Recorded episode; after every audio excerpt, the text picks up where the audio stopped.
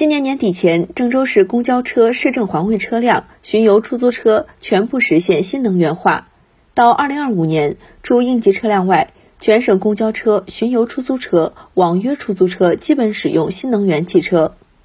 记者从河南省政府获悉，省政府办公厅印发《河南省加快新能源汽车产业发展实施方案》，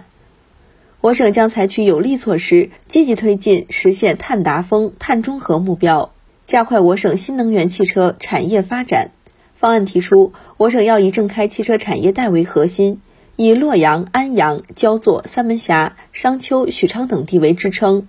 巩固电动客车市场优势。大力发展新能源乘用车、商用车，加快布局燃料电池汽车、智能网联汽车产业，形成一带多点发展格局。同时，积极推进智能网联汽车示范区建设，支持郑州市创建国家级车联网先导区。